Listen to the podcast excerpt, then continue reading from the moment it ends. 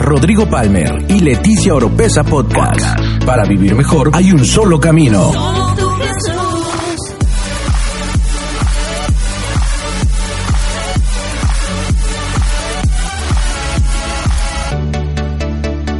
Escucha todas las semanas la clave para tener una mejor vida. Una mejor vida. Vamos a entrar en la palabra. El día de hoy, qué, qué importante, qué nervios para aquellos que nos toca compartir en servicios como este, que es un servicio tan icónico, ¿verdad? Una transición de un año a otro, un servicio en el cual hay que soltar una palabra donde se termina un año, una temporada, un ciclo comienza uno nuevo. Y la verdad es que hay muchos mensajes, mucha palabra que uno puede predicar y enseñar, que va a sonar bonito, que va a bendecir, que va a ser muy padre quizás. Y tiene días que le he dado vueltas a estas cosas, pero eh, la forma en que Dios y yo tenemos la, nuestra relación personal, sinceramente es un poquito rara. Si usted estuviera en mis zapatos, quizá se espantaría la forma en que eh, o se sorprendería de la forma en que Dios me, dirige o, me guía o me habla en muchas áreas de mi vida. Y teniendo ahí un mensaje muy bonito, muy hermoso, que será para otra ocasión, ¿verdad? El Señor me dijo, no, quiero que hables y compartas de esto. Y me trajo a memoria una historia que ahorita les voy a contar, que es muy bochornosa para mí, para mi vida personal. Nunca pensé compartirla en una plataforma y a la iglesia y nada de eso. Pero, sin embargo, de ahí Dios eh, me dio la enseñanza que voy a compartirles. Sé que va a bendecir sus vidas mucho y sé que va a responder muchas preguntas que a lo mejor hay en el corazón, pero sobre todo va a salir usted con ganas de comerse el 2019 y va a salir usted con esa inyección del Espíritu para poder seguir corriendo. Y ese es el título que le he dado, si tuviera uno este mensaje, dile al que está al lado, sigue corriendo. Volteate con otra persona y dile, sigue corriendo. Ahora dile al que está atrás, sigue corriendo. Ahora el de adelante, aunque no lo tengas, dile, sigue corriendo y háblale, mándale un mensaje a alguien así aleatoriamente y dile, sigue corriendo. Y la vamos a, que está al lado, vamos a seguir corriendo. Ok, y voy a contarle una historia muy, yo no sé, Dios me la trajo a memoria. Y a mí siempre me ha gustado el ejercicio, me gusta hacer ejercicio, me gusta el deporte, pero no me gustan todas las actividades deportivas, eso sí, no. Y yo sé que a lo mejor se escucha mal, yo aquí en la plataforma, en el altar, diciendo que odio algo, y no se escucha muy bonito, pero la verdad es que odio correr. No me gusta para nada, es algo que no disfruto. Eh, no sé, no, siento que no estoy diseñado para correr. La situación fue de que, eh, estando yo en la preparatoria, Ah, yo estudié en la tres veces heroica Gregorio Méndez Magaña, mejor conocido como La Goyo. Ahí me mandó mi mamá porque ya no sabía qué hacer conmigo, ¿va? Y la cuestión es de que tuvieron la brillante idea de inscribir la escuela en unas Olimpiadas juveniles. En aquel entonces, ¿no? Y todo iba viento en popa. Muy bien, muchachos, y vamos a hacer. ¿Cuántos han visto las Olimpiadas en la televisión? ¿Alguna vez en su vida? ¿Cuántos han visto la parte del atletismo? Ok, el atletismo eh, tiene muchas disciplinas. Eh, eh, hay que correr, pero también hay que lanzar la bala, el disco, el salto con garrocha, el salto doble, triple, no sé, longitud y lanzar la jabalina. Entonces, cuando vino esta onda, el, el entrenador de la escuela que llevaba los paraescolares se dio la tarea de reunir a los mejores atletas de la preparatoria. Si se pudieran llamar atletas, porque todos bebíamos trago y fumábamos, que daba miedo. Pero pues ahí le hacíamos la onda, ¿va?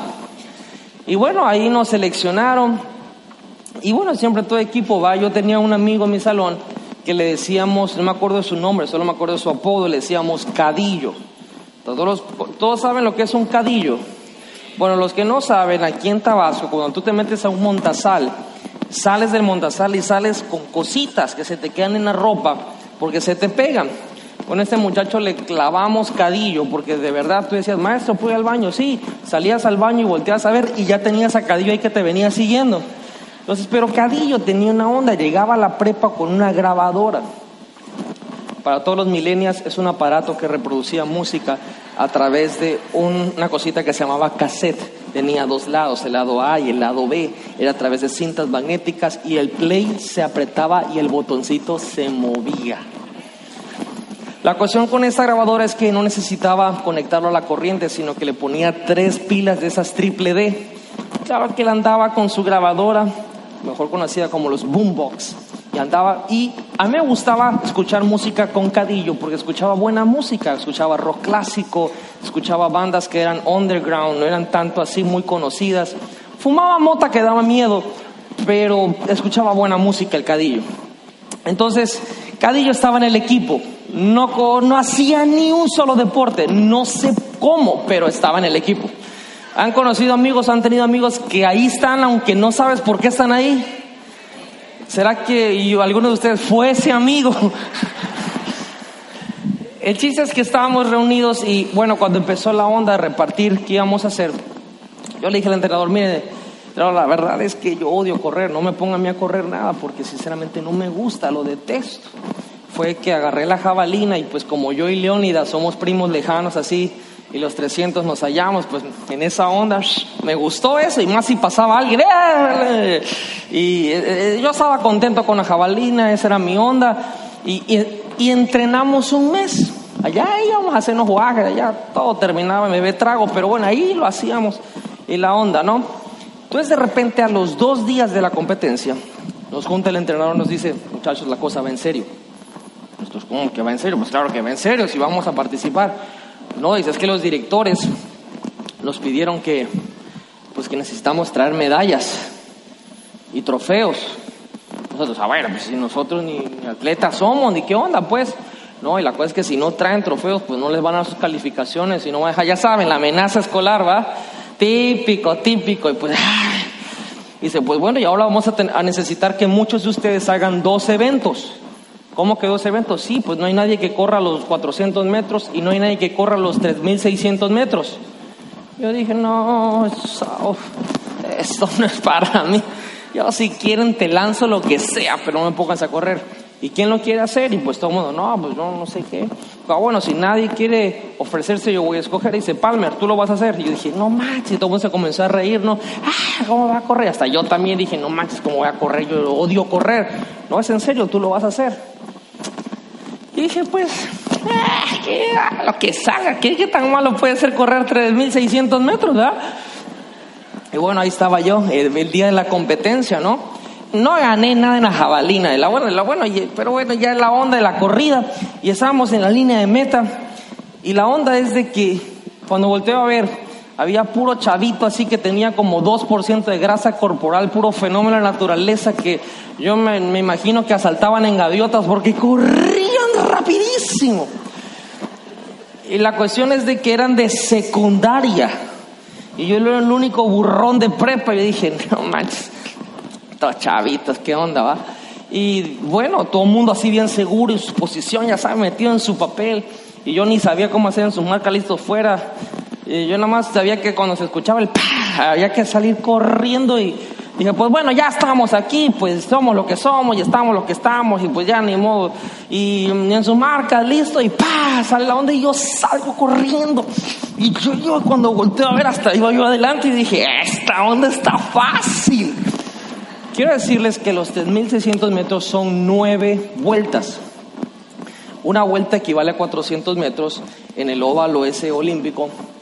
Y no es nada bonito nada bonito. Yo iba corriendo y yo dije, bueno, pues, voy bien, les voy ganando a los chavitos. Ya se dije, qué mala onda, que me trajeron puros chavitos, se van a ver mal ellos, ¿no? La onda es que yo iba a todo lo que podía. O sea, yo iba en mi full, o sea, Naruto y yo éramos uno, yo iba así. Y yo veía que los chavitos hasta se iban estirando. O sea, se estaban guardando. Vuelta uno, iba yo ganando. Vuelta 2, ahí íbamos. Vuelta 3, ya había uno o dos que iban adelante, ¿no? Les estaba dando chance, por supuesto. Vuelta 4, yo veo que los chamaquitos esos ya empiezan en serio. Y todo el mundo... Y pues por estrategia, ustedes saben, ¿no? Me, me- me empecé a quedar atrás. Por estrategia. Y yo nada más escuchaba que el entrenador me decía, sigue corriendo, Palmer. Y ya, date, mamá. ya, ya seguía, ya iba yo. Vuelta 5. Ya empecé ya a preguntarme qué hago yo aquí. ¿Qué hacía yo en ese lugar? Vuelta 6. Quiero decirles que en ese tiempo yo estaba peleado con Dios, con la iglesia, no quería nada con el Señor, nada con mis papás, nada con la palabra, nada con nada. Pero ese día yo dije, Jesús, si tú vas a venir, ven ahorita. Baja con la nube y llévame. Llévame. Vuelta 7 y yo sentía que iba a vomitar lo que no tenía en el estómago. En la vuelta 7, empiezo a darme cuenta que ¡fum! me rebasa un chamaquito. Y dije, míralo. Y ¡fum! me rebasa otro. Y dije, no, pues tengo que echar ganas, ¿no? Yo en mi mente, obviamente, y yo me veía en mi mente así. En la vida real iba yo así. Me rebasa uno, dos, tres, cuatro. Cuando empiezo a llegar casi a la vuelta 8, me doy cuenta que me rebasaron todos.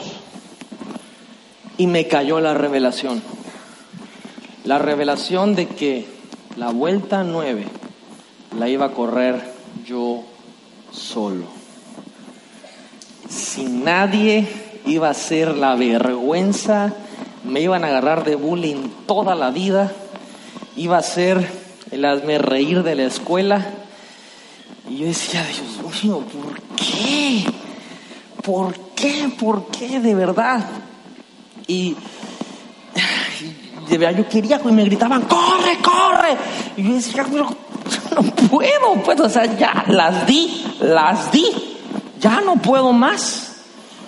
Y cuando los chamaquitos terminaron, estaban tomando agua. Y yo iba a terminar la vuelta 8. Y esa fue la razón por la que Dios me recordó esta historia. Porque me dijo que, así como di nueve vueltas, vamos a entrar al año 2019 y mi, vuelta más fea fue la octava. Como este año 2018 creo que ha sido el año más difícil para mí. Ya estaba resignado a hacer la vuelta esa de la derrota y a esperar que todo mundo me diera ese aplauso de lástima, ese aplauso de eres una basura, pero bueno, por educación te voy a aplaudir y, bueno, ya termínale, chavo, porque ya queremos pasar al próximo evento.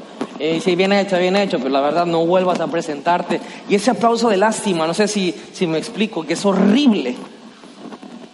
Y en eso, cuando pasa la línea para comenzar la vuelta 9, de verdad, paso, me tengo esos recuerdos en mi mente.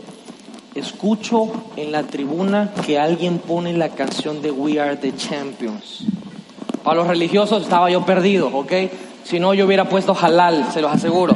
Pero bueno, se escuchó We Are the Champions. ¿Quién creen que estaba en la tribuna? Cadillo. Y Cadillo de arriba con su grabador me dice, ¡Palme! Y yo, ¿qué fue? Me dice, sigue corriendo. Y yo, sí.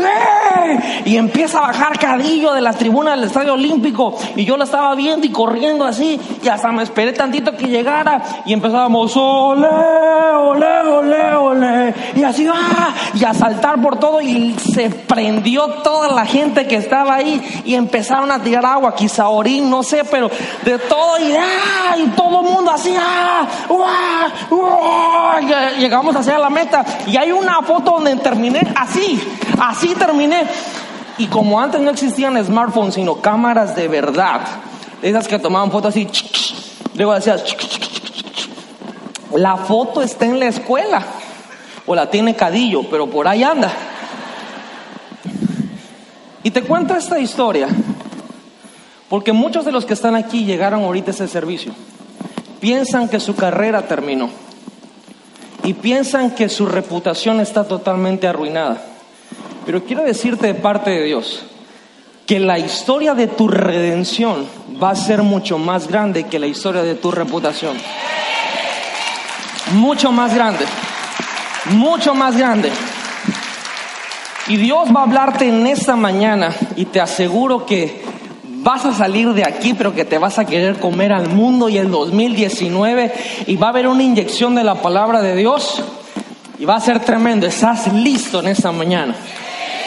Y quiero llevarte una historia todavía más rara en la Biblia, en el libro de Marcos capítulo 5, vamos a leer del verso 14 al verso 20, te voy a dar el contexto de esta historia. Jesús estaba en un lugar y dice, vamos a pasar al otro lado. La región se, se llamaba Gadara. Y cuando llega Jesús pasaron muchas cosas.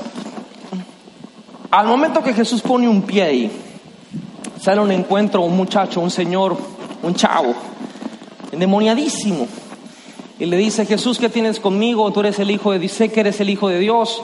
Y empieza a tener un diálogo. Ese demonio le dice a Jesús, me llamo Legión porque somos mil los que vemos dentro de él. Y pues, si me vas a echar fuera, échame fuera con unos puercos que habían por ahí cerca. Y la cosa es de que Jesús lo permite los demonios salen del hombre, entran a los cerdos, los cerdos se endemonian, obviamente, y salen corriendo los cerdos hacia un acantilado y se tiran al mar y se ahogan. La gente de la región se espanta y ahí comenzamos nuestra lectura. Y los que apacentaban los puercos huyeron, dieron aviso en la ciudad y en los campos y salieron para ver qué era aquello que había acontecido. Y vienen a Jesús y ven al que había sido atormentado del demonio que había tenido la legión, sentado y vestido y en su juicio cabal y tuvieron miedo. Y les contaron los que lo habían visto cómo había acontecido, el que había tenido el demonio y lo de los puercos. Y comenzaron a rogarle a Jesús que se fuese de los términos o de los límites de ellos, de su ciudad y su región. Y entrando él en el barco, el Señor que había estado endemoniado, le rogaba el que había sido fatigado al demonio para estar con él con Jesús. Mas Jesús no le permitió. Digo, amigo, Jesús no se lo permitió. Ahora, mira lo que le dice. Le dijo, vete a tu casa y a los tuyos. Digo, amigo, a los tuyos. Más fuerte, a los tuyos. A ver este lado, a los tuyos. Y cuéntales cuán grandes cosas el Señor ha hecho contigo y cómo ha tenido misericordia de ti. Se fue y comenzó a publicar en Decápolis cuán grandes cosas Jesús había hecho con él. Y todos, ayúdenme, ¿qué pasaba con todos? Una vez más, ¿qué pasaba con todos? Hay una gran diferencia en contar tu historia, en donde tú te haces ver que eres maravilloso, o puedes contar la historia, tu historia, a la gente de tal manera que la gente sea la que quede maravillada. Hay una gran diferencia en eso.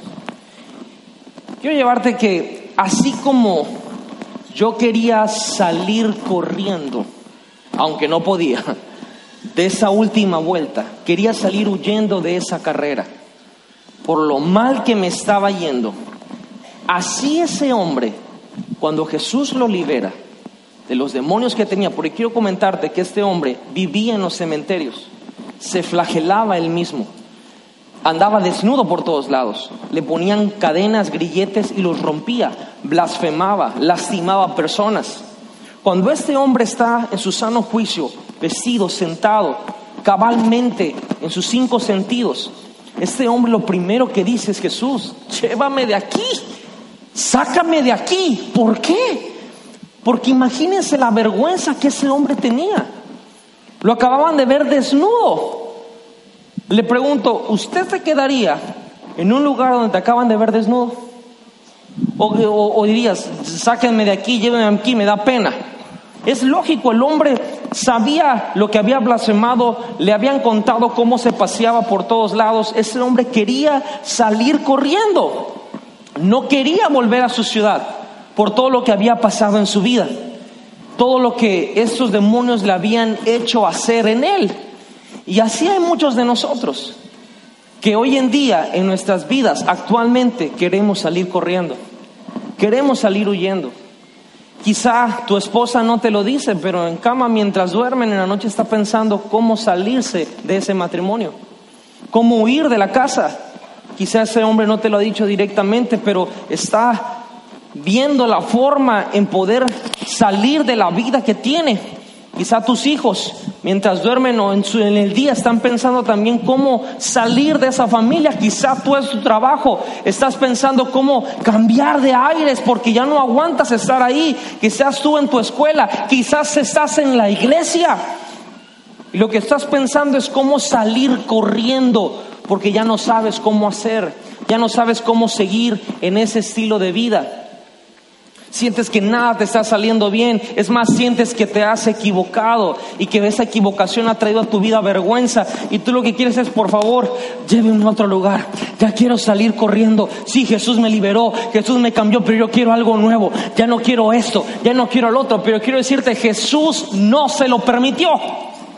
Y no se lo permitió porque hay una razón por la cual Jesús no te saca corriendo del lugar en donde Él mismo te liberó. Dile que está lado, eso se va a poner bueno en esta mañana. Eso se va a poner bueno en esta mañana. La gente le dijo a Jesús, por favor te rogamos, sal de aquí, huye de esta ciudad, por favor, ya hiciste bastantes estragos, ya te encontraste con este hombre que estaba loco, ya mataste miles de puercos, huye, te ruego, por favor, huye de aquí. Y Jesús dijo, eh, no hay ningún problema con que yo me vaya de aquí, porque ya sané a uno pero no a una persona cualquiera, sané al peor de todos. Así que si Él ya fue tocado por mí, yo no tengo nada que hacer aquí porque la historia de redención de ese hombre va a ser más poderosa que la reputación que lo precedía. Entonces, con lo que él cuente, todos los demás se van a maravillar como si yo estuviera aquí. Así que aquí me voy, ahí les dejo al Gadareno y él va a hacer la obra, la misma obra que yo pude haber hecho. Y Jesús se fue. Y el hombre le rogaba, llévame contigo, Jesús. Así como nosotros oramos en nuestras oraciones personales, Jesús, por favor, llévame. Señor, por favor, cámbiame de Villahermosa. Esa ciudad ya no prospera. Esa ciudad está peor, Señor. Y el Señor te dice, yo no te voy a llevar de ningún lado.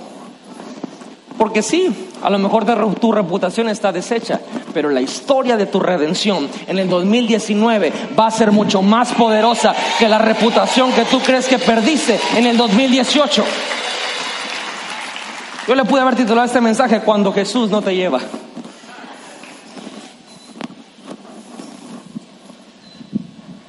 Quiero salir corriendo. Como no me despierto en otro lugar y le sirvo al Señor. El Señor te dice, no, ahí te quedas. Ya te cambié mucho como para que te lleve a otro lugar.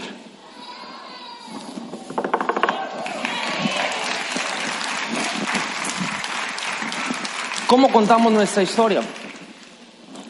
La palabra maravilloso es un adjetivo.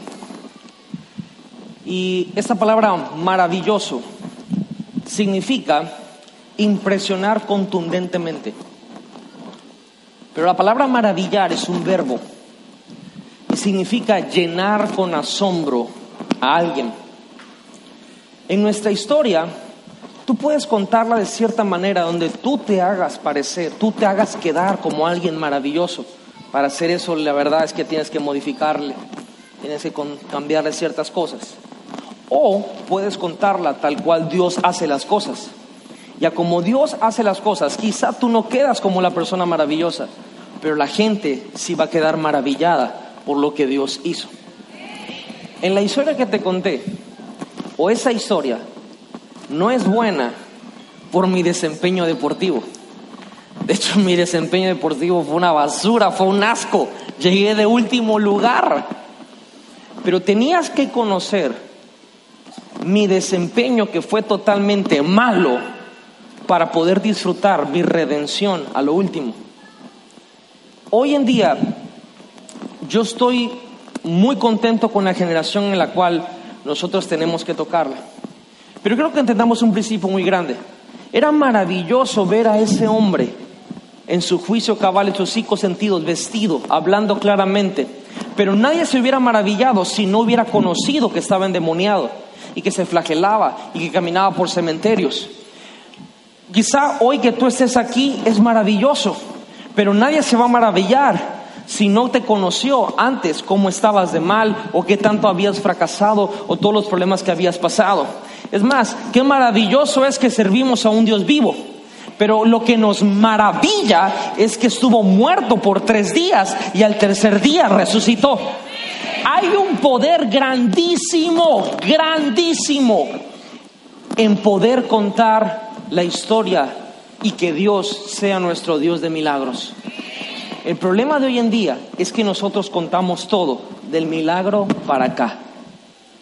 Queremos vernos y aparentarnos como aquellos que no tenemos errores, como aquellos que no tenemos luchas, con aquellos que no tenemos dificultades en la vida. Y hemos pretendido que al momento de hacer eso somos ejemplo. Y la realidad es que en vez de ser ejemplo, te vuelves inalcanzable. Hay un poder muy grande cuando la gente sabe de dónde Dios te ha sacado. Porque en el momento que saben de dónde vienes tu reputación que estaba totalmente en ruinas y perdida, y Dios hizo un milagro y ahora te redimió, en ese momento esa persona dice, wow, si Dios lo pudo hacer con ella, Dios lo puede hacer conmigo. Si Dios lo pudo hacer con él, Dios también lo puede hacer conmigo. Te digo, la palabra rema es que la historia de tu redención va a ser mucho más grande que tu reputación. Y en este 2019 lo mejor está por venir. Y te digo algo, ¿te puedo hablar de tú en ese servicio, el último del año? Tu carrera no ha terminado tu carrera no ha terminado. Yo no sé a quién le estoy hablando de parte de Dios en esta tarde, pero tu carrera no ha terminado. Y, mi vuelta 8 en mi historia fue muy chistosa, me estaba yo muriendo, calambres, pedí el rapto literal. Pero en la vida real no es chistosa. La vuelta 8 en la vida real, de hecho, es muy seria muy dura. Es donde se siente el peso de la vergüenza. Es donde el estrés, es donde la ansiedad se hace presente. Es horrible. Literal, tú quieres que se abra la tierra y que te trague y que nadie más sepa de ti nunca. Es un camino muy feo. Y quizá muchos, como en esa vuelta 8 que yo tuve en mi historia, en este 2018, por eso es tan profético este mensaje, Has pasado cosas tan difíciles, cosas en tu mente, cosas en tu corazón, cosas que han pasado físicamente en tu vida, donde has sentido el peso de la vergüenza, donde has tenido el estrés, donde has tenido la ansiedad, donde has tenido muchas situaciones en tu vida que han sido difíciles.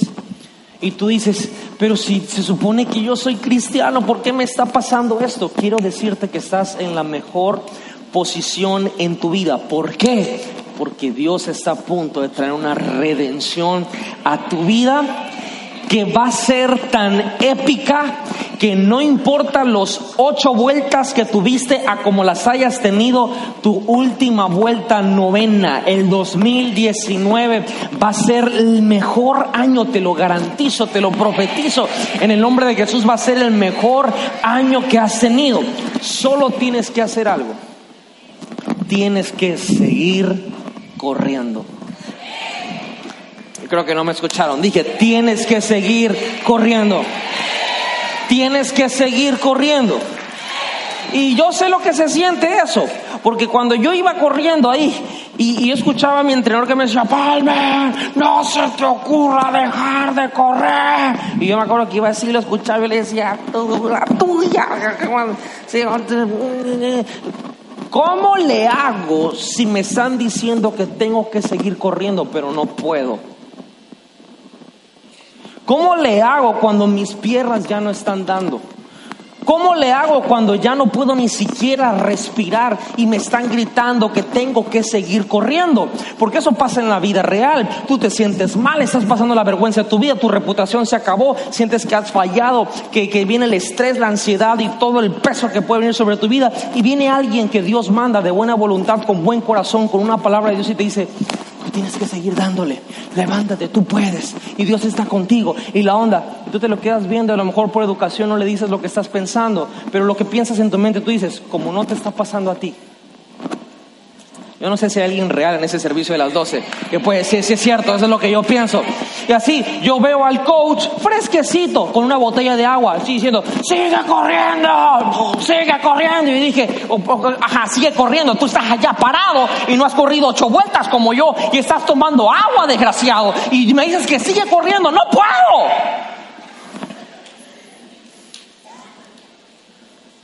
Sin embargo, para poder, mejor, para poder tener el mejor año de nuestras vidas, la condición es que tienes que seguir corriendo. Entonces, ¿cómo es que yo, acepto que tengo que seguir corriendo? ¿Cómo sigo corriendo? ¿Cuántos quieren aprender eso? Te dije que Dios iba a hablar en esta mañana. ¿Cómo sigo corriendo? Y gracias a Dios por la Biblia, porque en la palabra de Dios tenemos todo lo que necesitamos para poder hacer de nuestra vida una vida victoriosa. Y en Hebreos capítulo 12, versos del 1 al 3, la Biblia nos enseña cómo poder seguir corriendo.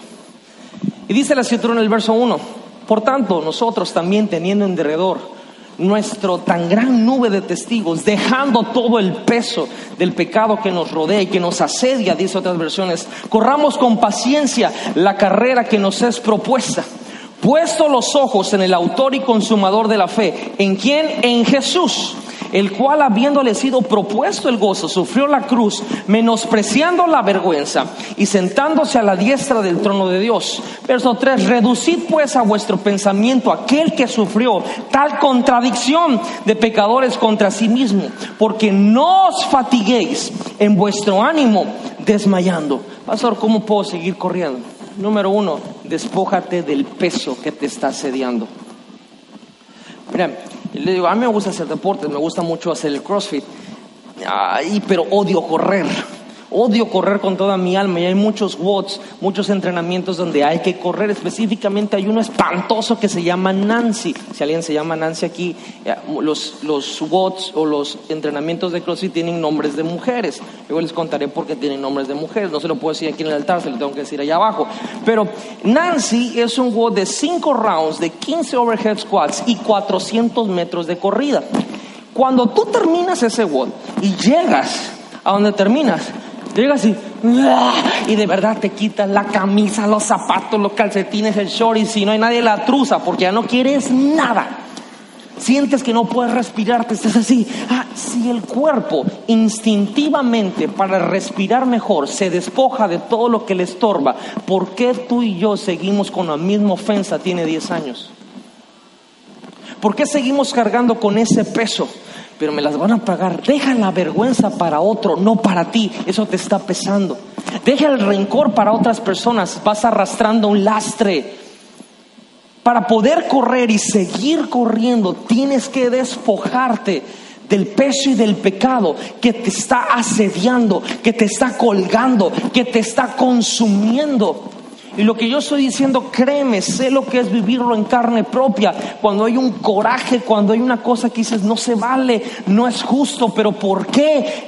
¿Qué, padre que ellos hacen y uno perdona? ¿Y de qué, se trata esto? Este jueguito como que, como que no está muy justo. Pero ¿cuántos quieren seguir corriendo? ¿Cuántos quieren acabar la carrera? ¿Cuántos quieren llegar a la victoria? Jesús te dice, esta carrera no es una carrera que condecora primero, segundo y tercer lugar. Quiero decirte que nadie se acuerda quién ganó el primer lugar ese día en mi carrera, pero todos se acuerdan del último lugar. Porque la carrera de la vida no es para llegar primero, es para correrla con paciencia. Eso es lo que dice la palabra. Despójate de todo peso. Y segundo, pon tus ojos en Jesús.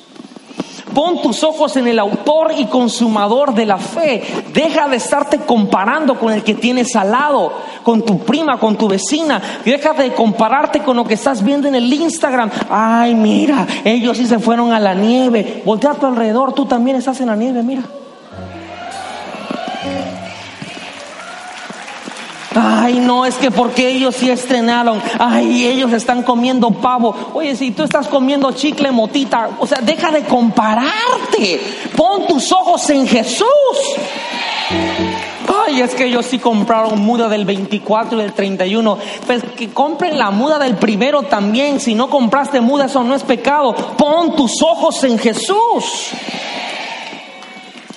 Estás viendo que, a quién Dios bendijo, a quién Dios no bendijo, qué hizo fulano, qué hizo mengano, qué estresante es estar viviendo en comparación con todos los demás. Si tú quieres seguir corriendo y quieres ganar y quieres llegar a la meta y terminar la carrera, para poder seguir corriendo, aparte de despojarte de todo peso, tienes que poner tus ojos en Jesucristo. Es la única cosa. Yo recuerdo que cuando este cadillo pone la canción, yo me acuerdo que lo volteé a ver y seguí corriendo y, caí en cuenta que instintivamente lo, eh, lo, lo, volteé a ver para que viniera donde estaba y yo di la vuelta en el circuito sin voltear a ver el camino.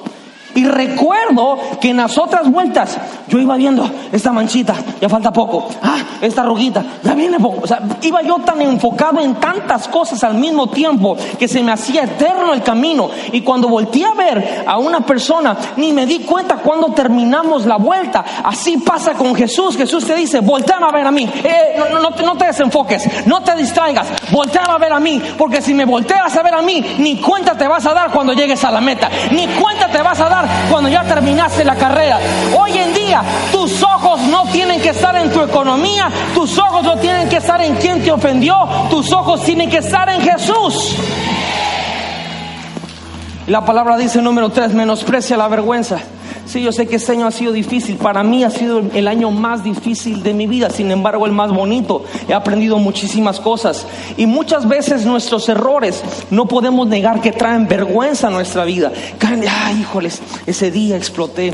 Ese día tuve que haber ido a ese lugar y no fui. Eh, ¿Qué va a pensar el fulano? ¿Qué va a pensar mi papá, mi mamá? ¿Qué va a pensar mi esposo? ¿Qué va a pensar mi esposa, mis hijos? ¿Qué va a pensar el pastor? ¿Qué va a pensar el mentor? Ay, yo sé que la regué. Y aquí voy, bueno, voy bajito, bajito, pero, pero sé que trae vergüenza a mi vida.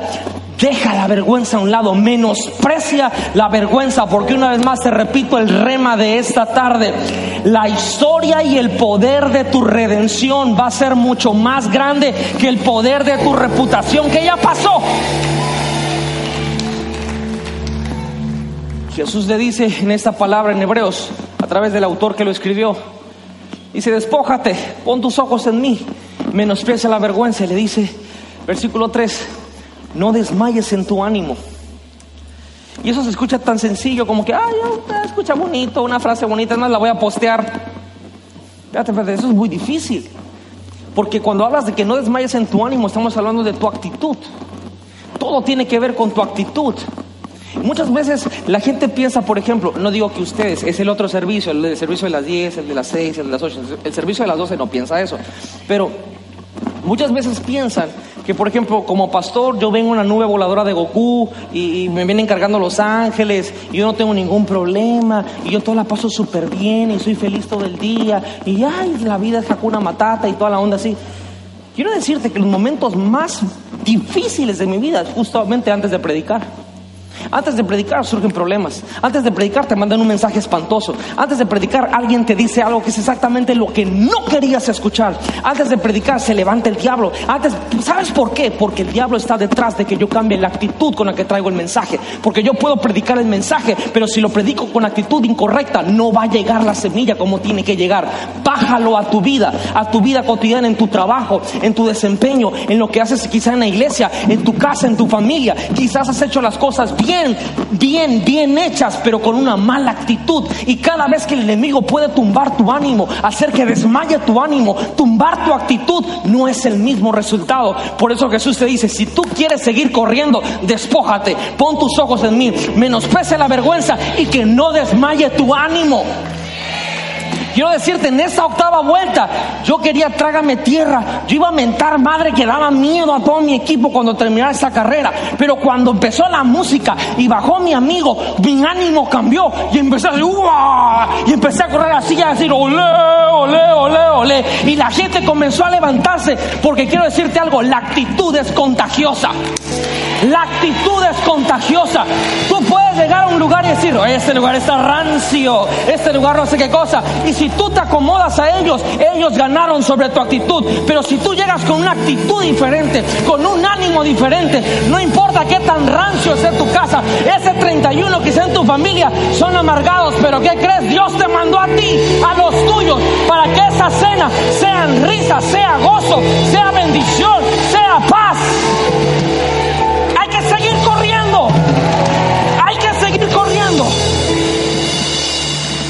Cuando cambió mi actitud, se me olvidó que me tenían entumidas las piernas. Yo comencé a correr, a saltar, comencé a saltar. Esto no me lo saqué yo, esto lo dice la Biblia. Hebreos capítulo 12, versos del 1 al 3, lo acabamos de leer. Y en este 2019, ¿cuántos quieren seguir corriendo? ¿Cuántos van a seguir corriendo? Dicen, pastor, pero ¿para qué le sigo? ¿Para qué le sigo si la carrera? Ya, es más, ya hasta anunciaron a los ganadores.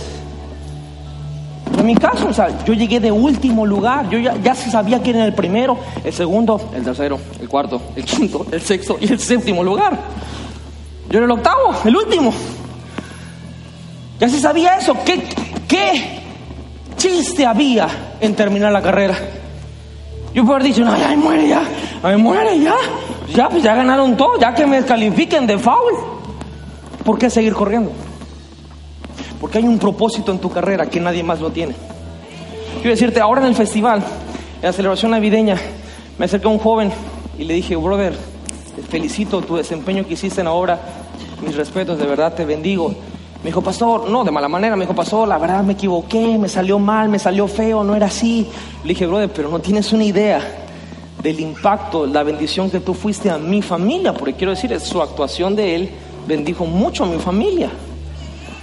Y, y me dice, ah, yo, yo sé que él lo sintió como que yo se lo dije para hacerlo sentir bien, pero la realidad es que fui a agradecerle de una manera sincera y honesta porque Dios lo usó. Me dijo, gracias, pastor, gracias. Se fue así como que la onda. Yo dije, a veces somos así nosotros. Tenemos nuestra carrera y pensamos que porque no llegamos primero, pensamos que porque no hicimos un buen papel, no, no, no, no, no tenemos lo que realmente teníamos que tener. Lo que no sabemos es que nuestra carrera, que no es de llegar primero, sino de correrla con paciencia, tiene un propósito que va a cambiar vidas, que va a bendecir a otros, que va a moldear destinos. Dices, pastor, pero es que este 2018 me fue tan mal. Yo puse tantos propósitos, no cumplí ni uno. Yo dije que iba a bajar 20 kilos, subí 40.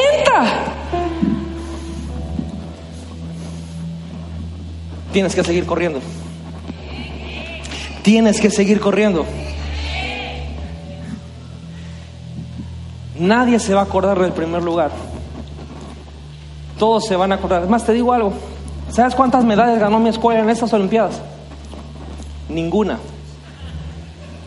¿Sabes cuántos trofeos ganó mi escuela en esas Olimpiadas? Uno.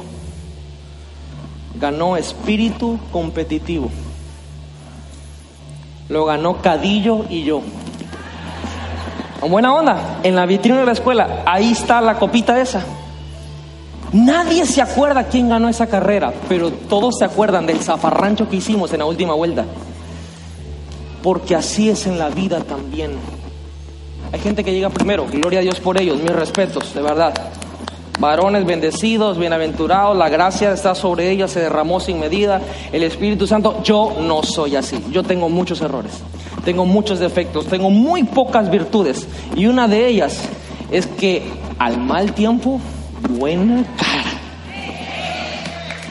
Una de ellas es que literal, o sea, de verdad, como, como, como, no sé cómo, cómo hablar sin que se sienta inalcanzable la onda, pero a veces tengo un mensaje que digo, wow, esta cosa va a bendecir a tanta gente, y en ese momento viene alguien y me dice, eh, eh, eh, es como que exactamente me están diciendo lo opuesto que voy a predicar para que yo reaccione a lo que no quiero reaccionar. Y hay un conflicto y una lucha. Y entiendo, diablo desgraciado, Tú lo que me quieres es que yo caiga en tu trampa para no soltar el mensaje. Pues más lo voy a soltar. ¿Saben? Porque mucha gente me pregunta, pastor, ¿y por qué predica todos los servicios? Porque no tienes una idea los piñazos que le doy al diablo cada domingo al predicar cuatro veces, a soltar el mismo mensaje cuatro veces y entre servicio y servicio me llegan peores mensajes, me llegan peores noticias, me llegan peores cosas, pero hay algo que el diablo nunca va a poder tumbar y es mi actitud y mi ánimo, porque sé que sé que sé que sé que lo mejor está por venir y lo mejor está por venir también para tu vida. Este 2019 va a ser un año épico, épico. Pastor, ¿y qué pasa si dejo de correr? Hubo un hombre en la Biblia que casi deja de correr. Se llamaba Moisés. Cariño acá a los cristianos, Moy. En Gaviota le dice Mocho. Ese Moisés era príncipe de Egipto. Y un día se le botó la chaveta y mató a una persona. Pasó de ser príncipe de Egipto a un asesino.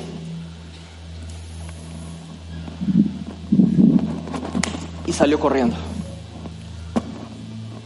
Dijo, no, aquí mucha vergüenza. Y huyó.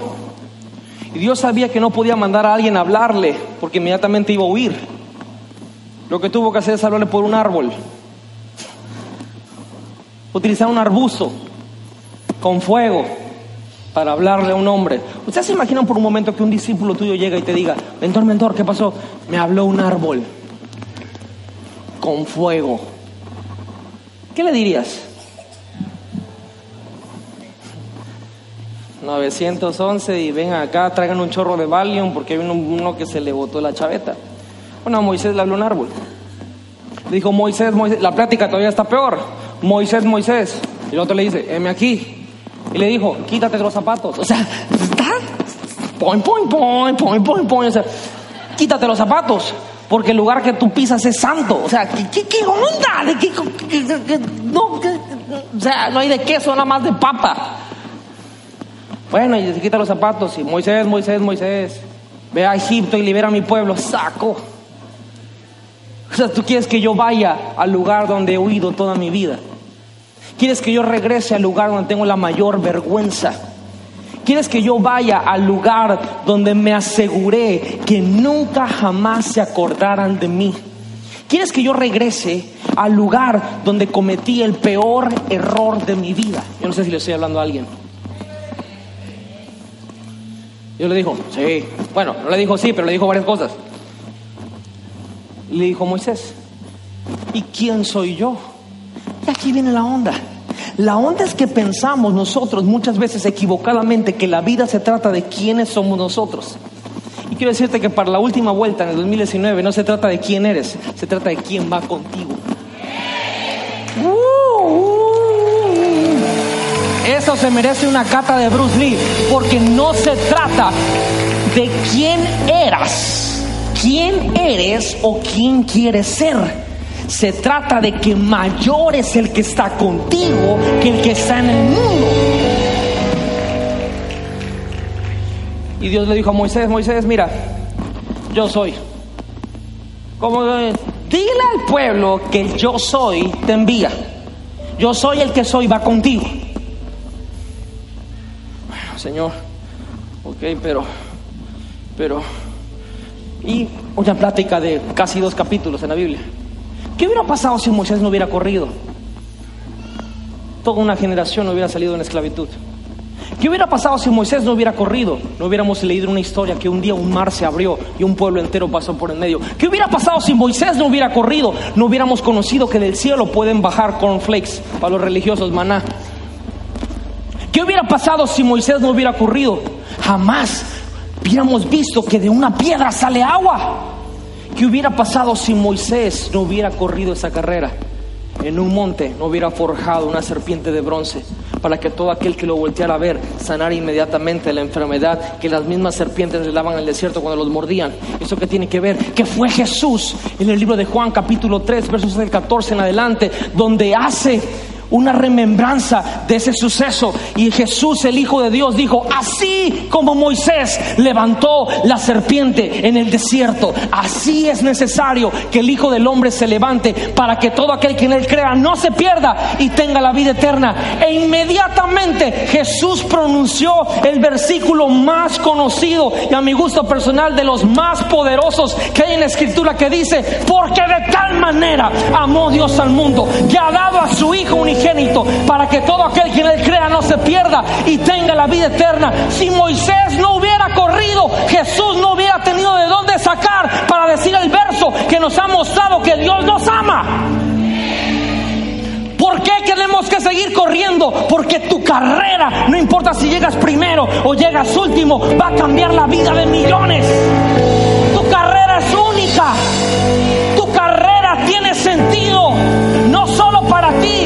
Para tu familia, para tus amigos, para tus conocidos, para tus compañeros de trabajo, aún para la gente que no conoces. Moisés pasó del príncipe de Egipto, asesino, de asesino a pastor y de pastor a libertador.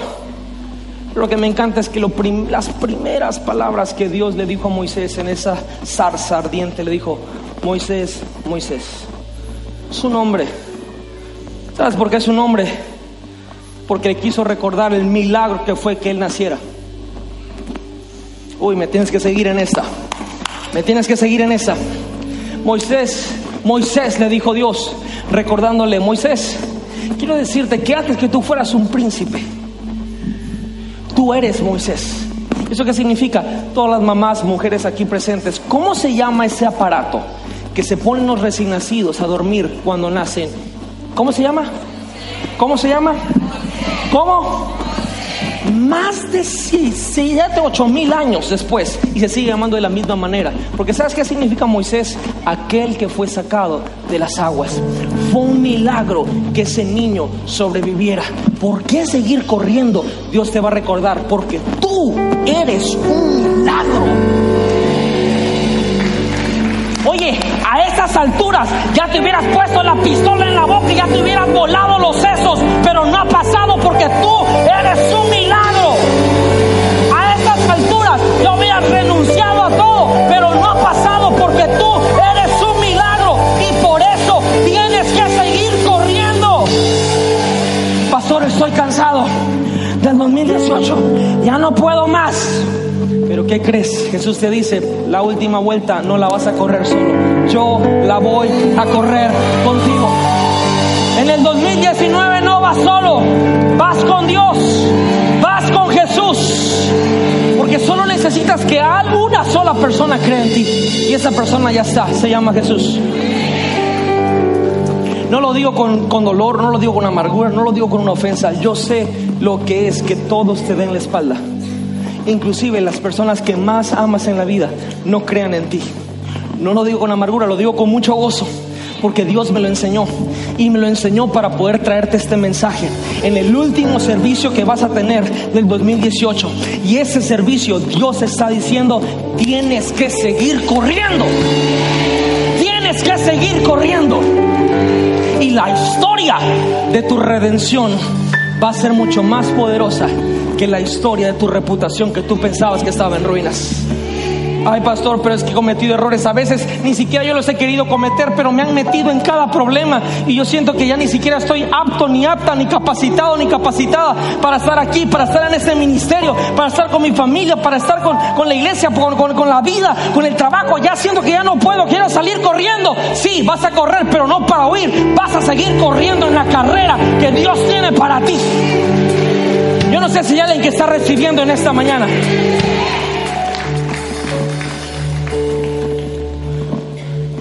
Yo no quería nada con Dios.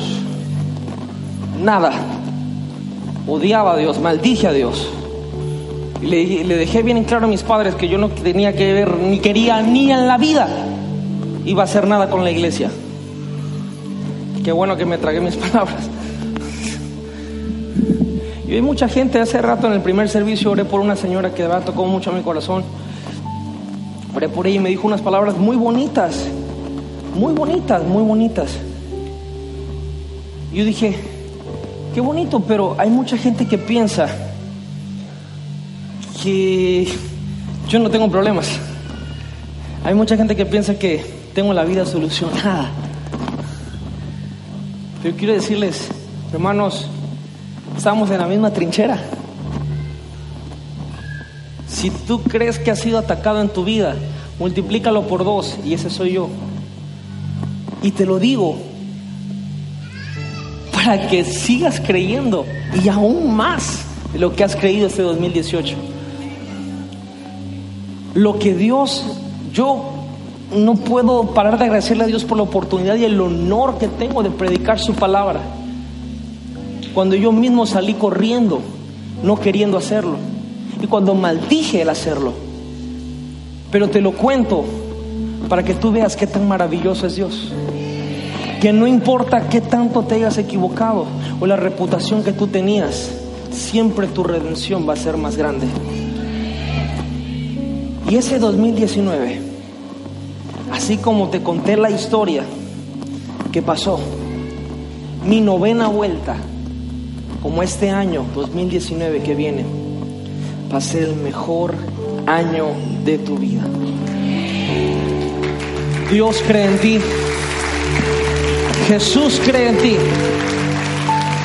Yo quiero decirte algo con todo mi corazón y no te lo digo así de que... Ah, te lo digo de todo corazón. Como tu pastor, yo creo en ti. Te lo digo en buenísima onda. A muchos tengo el privilegio y el honor de conocerlos. He podido platicar con ustedes, estrechar su mano. A otros todavía no he tenido el honor y sé que un día lo voy a tener. Pero quiero decirte de parte de Dios, Dios cree en ti, Jesús cree en ti. Y aquí hay un chelito que ora por ti y que también cree en ti. Y sé que el 2019, ¿sabes cómo lo vamos a pasar?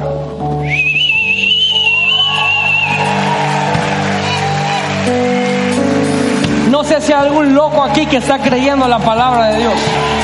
No sé si hay un loco aquí que dice, sí, sí, sí, sí, el 2018 fue difícil, el 2018 fue difícil, pero el 2019 aún va a estar más difícil, pero va a ser mucho más glorioso. Hmm. ¿Cuántos quieren seguir corriendo?